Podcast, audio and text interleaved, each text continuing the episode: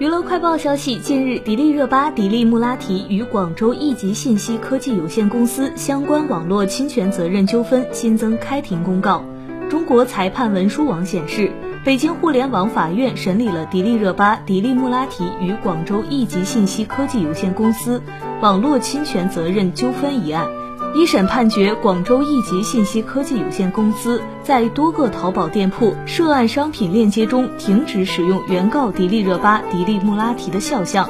广州亿集信息科技有限公司为原始黄金旗舰店的经营主体。原始黄金官方网站显示，陈建斌为原始黄金驼奶粉品牌形象大使。